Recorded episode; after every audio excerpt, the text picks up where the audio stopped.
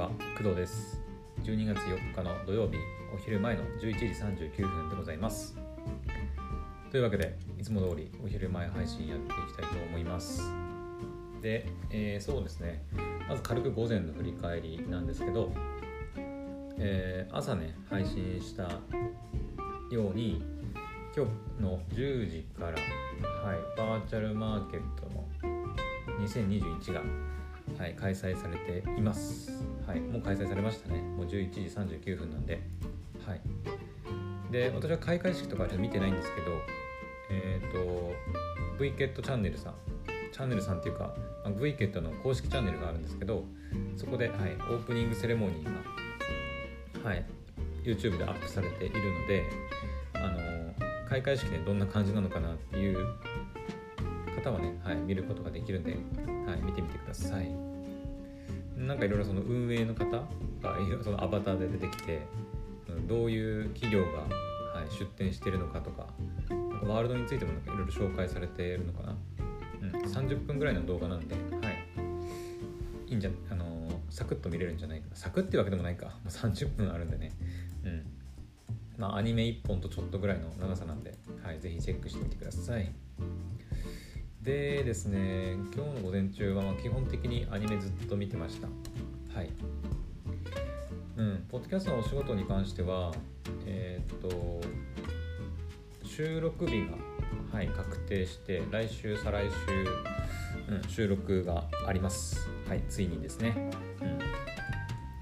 うん。なのでまあまだね全然時間はあるんだけど、まあ、それに向けていろいろ台本とかね準備したりとかうん、していこうかなっていうですね。うん。そんな感じかな。ああともう一つそのやったことというかあの作業したことといえば、えーと、私のウェブサイトの、えー、ポッドキャストプレイヤーっていうねプラグイン使ってえーと、とクドラジのね公式ウェブサイトのトップページ行ってもらえれば分かるんですけど、はい、トップページにポッドキャストプレイヤーっていうプラグインを使ってクドラジ公式サイトでクドラジをもう聞くことができるような環境になってます。でこれもねあの詳しいことはまあ以前の配信で何回か言ってるんですけどで、えー、とそれに関してちょっと不具合がね不具合っていうか自分なりにちょっと気に食わない部分があったんで、まあ、それに関してもはい喋っています。えっ、ー、とねどこだったかな。2日前かな。ポッドキャストプレイヤーで問題発生タイトルをタップするとアンカーにっていうねタイトルで上げてるんですけどえっ、ー、とねそのポッドキャストプレイヤーが、ね、埋め込んであるんですけどタイトルをねえーとまあ、再生ボタンはあるんだけど再生ボタンを押すと再生されるんだけどそのページで。だけどエピソードのタイトルを触触ったり触るっていうか、まあ、パソコンだとクリック、まあ、スマホだとタップすると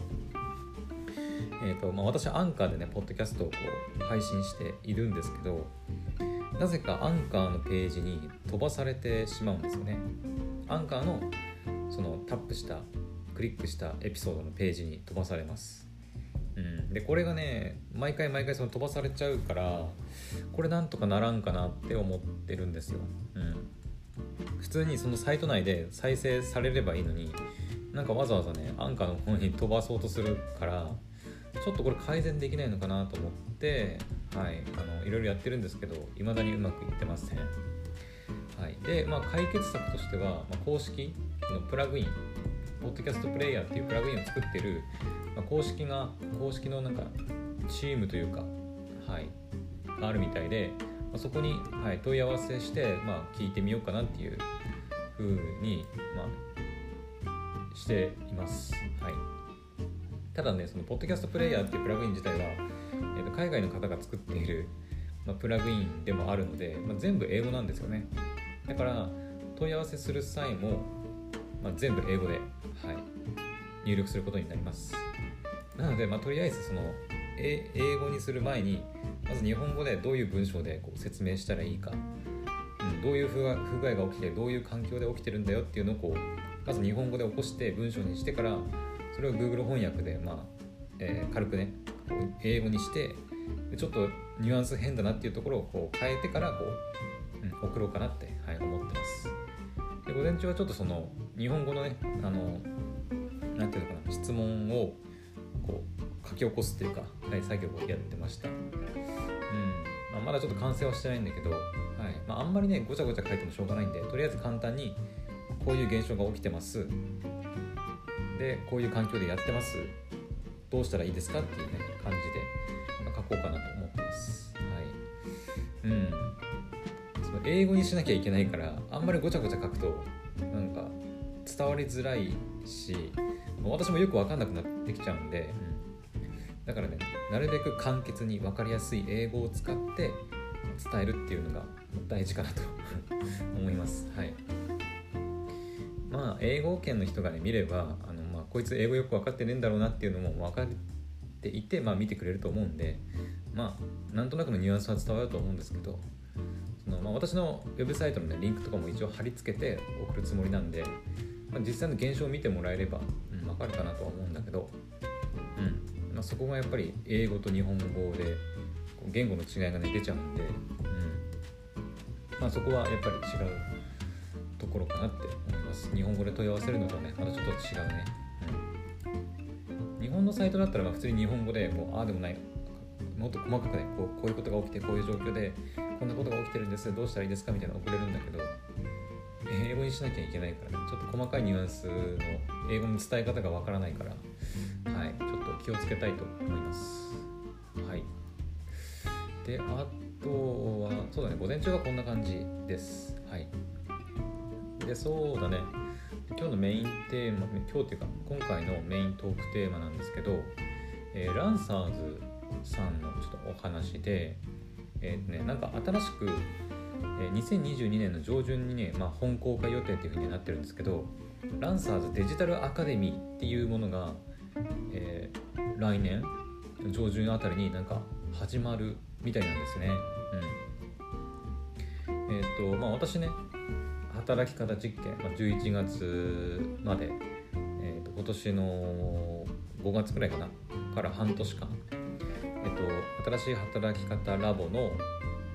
えーと、働き方実験っていうのを、はい、参加してねやってたんですけどそれもランサーズさんが、まあ、主催というか大元にはあってあと Facebook のクリエイティブラボっていうねあのクリエイティブな人がこう集まっていろいろ交流するコミュニティがあるんですけどそれもランサーズさんがまやってるというか主体なあのコミュニティになってます、はい、なのであの個人でそのお仕事をこう受注したり依頼したりする、まあ、ランサーズさんではあるんですけど私はあのランサーズさんを使って仕事を受注したりとかっていうのはまだ全然できてないんだけど、えっと、そういうコミュニティとかっていう働き方実験っていうところで、まあ、ランサーズさんとはちょっとまあお世話になってるんですね。はいでそのランサーズさんが、えー、まあ、デジタルアカデミーっていうね IT 人材のためのハイグレード教育サービスっていうのを、はい、始めるみたいですうん。まあそのこれからね、まあ、IT を駆使して仕事をする機会というかことがねどんどん増えていく中で、うん、そのランサーズさんがそういうデジタルツールの使い方とか、まあ、プログラミングとかもそうだと思うんだけどそういうのをま、教育して、まあ、ランサーズさんはさっきも言ったように仕事のマッチングというか仕事の依頼するプラットフォーム仕事を受注するプラットフォームをね持ってるんでうんだからそういう教育からやってで自分の多分そのプラットフォームで仕事の依頼とか、まあ、受注をねしてもらってっていうことをまあ狙ってるんだと思うんですよ。うんまあ、その公式のねえーと、ランサーズデジタルアカデミーの公式サイトに行ってもらえればねいろいろ細かいことが書いてあるんですけどそうだね。とりあえず私から言えるのは、まあ、学習してからでなんかそれをなんかねスキルを認定する、まあ、試験なのかながあってそこからこう仕事案件を紹介されるっていうねことみたいです、うん、で受講生ごとにパーソナライズされた専任コンシェルジュサポートとか書いてあるんで結構その仕事の受注とかの点でサポートが厚いのかなっていう感じはしますね。うん。まあ、教材に関しても書いてますね。強みとかね。うん。まあいろいろそのランサーズのプラットフォームデータベースにおける200万件以上の案件データをもとに、まあ、需要とか、まあ、そういうのかを調べて教材を作るっていう感じでね。教材の品質力トッププレイヤーたちが監修制作ハウツーレベルまで具体化した実践的教材と、だから教育に関してはま自信があると。その実践で使えるそのフリーランスとか個人的個人で働く際に必要となるスキルが、うんまあ、詰め込まれているのかなっていう感じですね。はい、あとはま認定制度。受講完了した方にはランサーズプラットフォームでスキル認定バッジを付与しますと。課題やレポートの総合成績によりランク別のバッジとなります。認定スキル認定バッジは案件を受注したいクライアントに直感的な訴求ができます。と、うん、だからランサーズさんのこのデジタルアカデミーでこういうカリキュラムを受けてこういうことができるようになりましたっていう認定認定を受けると仕事を受注する際にだからクライアントさんにもこういうことができるんですよとかっていうのがまあアピールできるってことだね、あとはまあ仕事連動性っていうことでさっきも言ったように専任コンシェルジュがいろいろサポートしてくれるみたいですね。一定期間って書いてあるんで、まあ、オンライン面談通じて狙いたい仕事案件をヒアリングとか、うん、ランサーズ以外にもなんかランサーズプラットフォームにとどまらずって書いてあるんでいろいろ相談には乗ってくれるのかな。はい。独立している方副業している方会社員の方。れは対象の、まあ、人がどんな人が対象かっていうことが書いてあるのかな。うんうん。あと重要なのはデジタルスキル。結局何が勉強できるんだっていうところですよね。うん。まあ教材も随時公開予定らしいんですけど今書いてあるのはクラウドサービススキルモダンなプログラミングスキル AI 関連スキル BI ツールスキルセキュリティスキルノーコードノーノーコードローコードスキルゲームエンジンスキル CRMSFA スキルコンテナ関連スキルって感じですね。うん。だからどっちかっていうとだからあのエンジニアに近い 感じかな。ほぼエンジニア系だね。うん。エンジニアあとなんだろうデータサイエンティストとかそういうデータを処理するか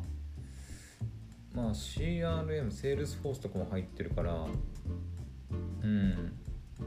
完全なる営業あ営業じゃないえっ、ー、とエンジニアってわけではないけど、まあ、でもだいぶエンジニア寄りの教材コンテンツにはなってるね。うん。あの Adobe を使ってなんだっけえっ、ー、となんか動画編集したりとかあとえなんかデザインしたりとか、まあ、そういうあのなんていうのえー、カリキュラムというかそういう教育システム自体はランサーズさんは他にあるのであの今回そのデジタルアカデミーではそういうことはあの特に触れない感じかな多分。あまアドビとかみたいなそのクリエイティブなスキルを学ぶっていうよりは本当にプログラミング系かな。うん。AWS、GCP、Azure とか Go、 Flutter、React Native、Kotlin とか。うん。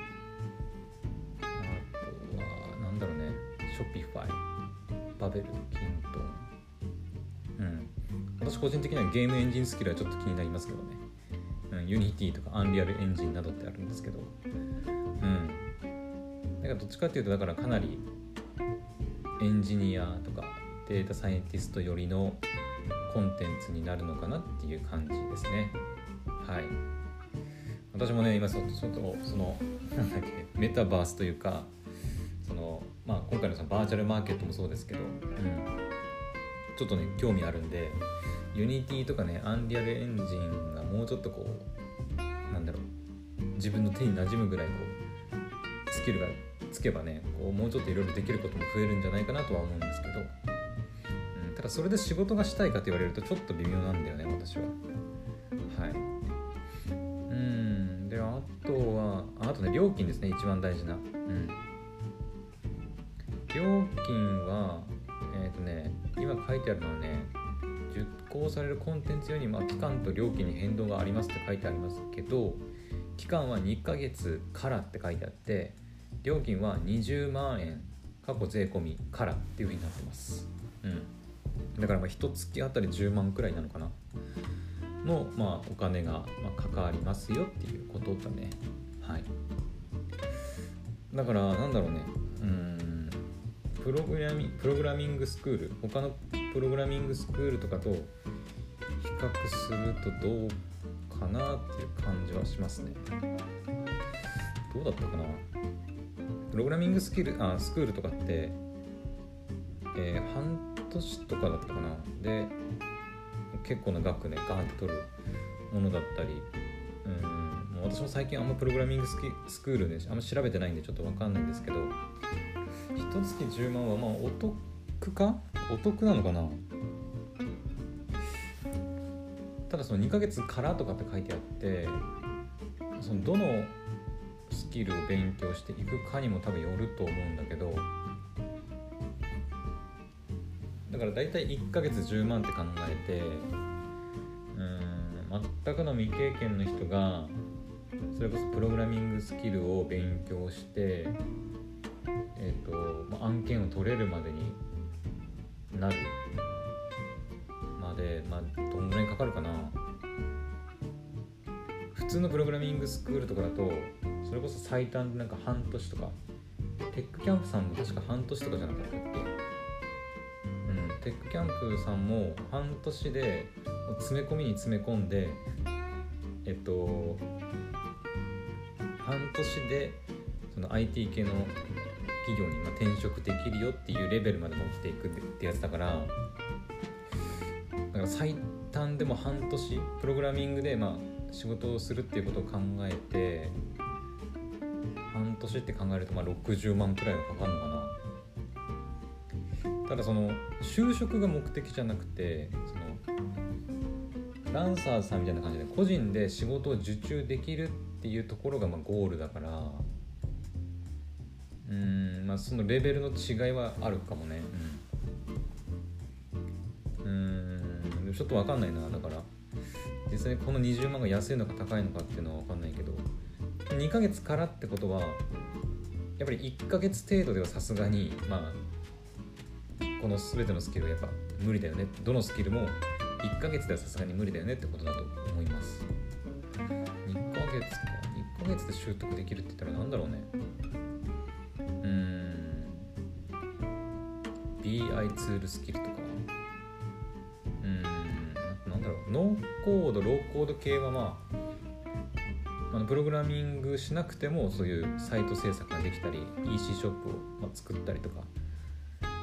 できるっていうものだと思うんで、まあ、これは比較的2ヶ月くらいでもいけるんじゃないかなとは思いますけど、うん、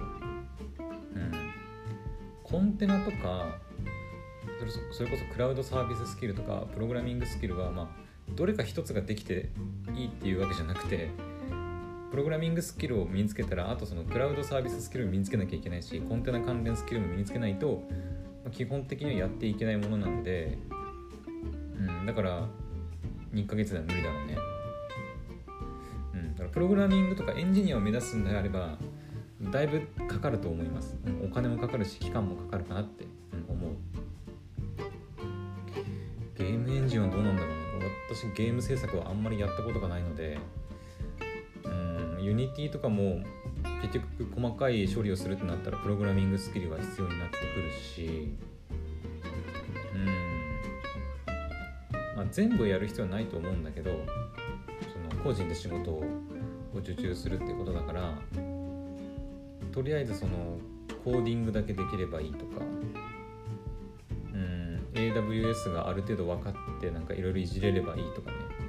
あるのかもしれないけどうんちょっとその辺はどうなんだろうね、まあ、まだそのスタートしてるわけじゃなくて今ね事前登録受付中っていう状況になってるんでうん事前登録っていうのは何だろうちょっと押してみようか。押すとどうなるんだ、えー、事前申し込みフォーム興味いただきありがとうございます。リリースが確定したタイミングで弊社からメールアドレスに連絡。ああなるほどね。本当に事前登録はね。あの実際にすぐあの確定したらその後すぐお金払うってわけじゃなくてあの、まあ、興味があってあの最新情報を、まあ、取得しておきたいっていう人は登録しておいた方がいいかもしれないですね、うん、名前とか職種とか今どんな仕事してるのかとかあとは学びたいツール知識スキルについて、まあ、アンケートみたいな感じで答えていけば、うん、はい、OK ですね。はい。なのであの事前登録したからといってお金取れる取られるわけではないと思うんで、はい、気になる方はね、はい、事前登録しておくのがいいと思います。はい。うん。まあ私は今はいいかな。正直一月10万はちょっとちょっとなっていう感じだね。うん。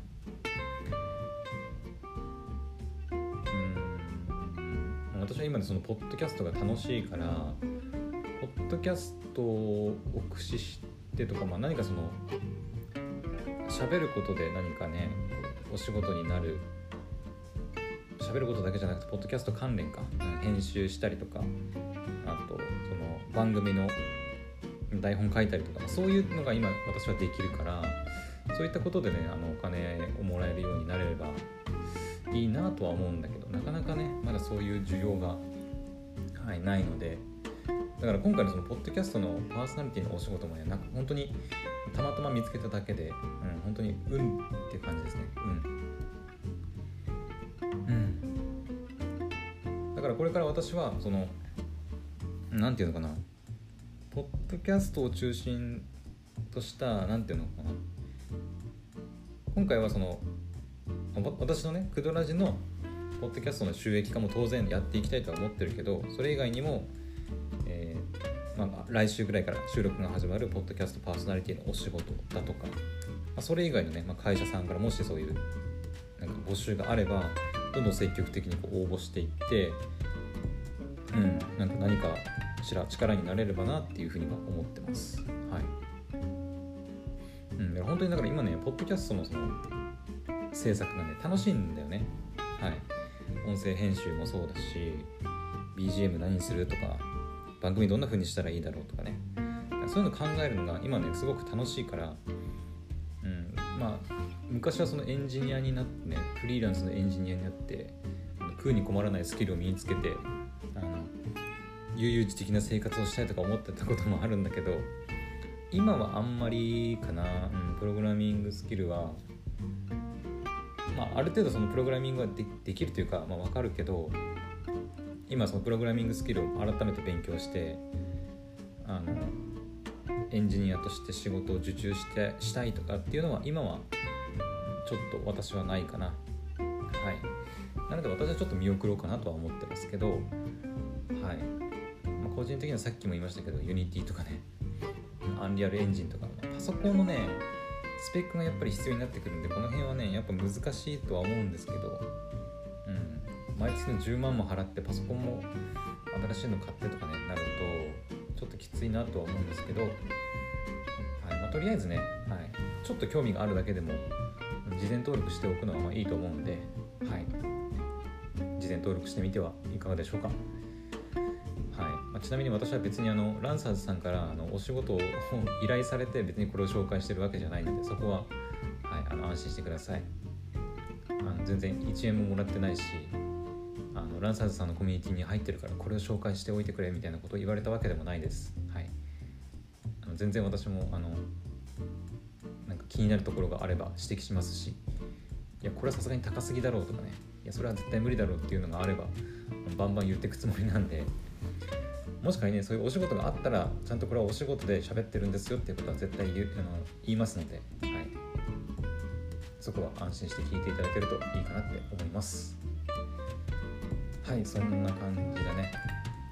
まあ実は言うと他にもちょっと喋りたいことはあったんだけど、まあ、とりあえず今日のお昼配信はここまでにしておきましょう。それではまた次の配信でお会いしましょう。バイバイ。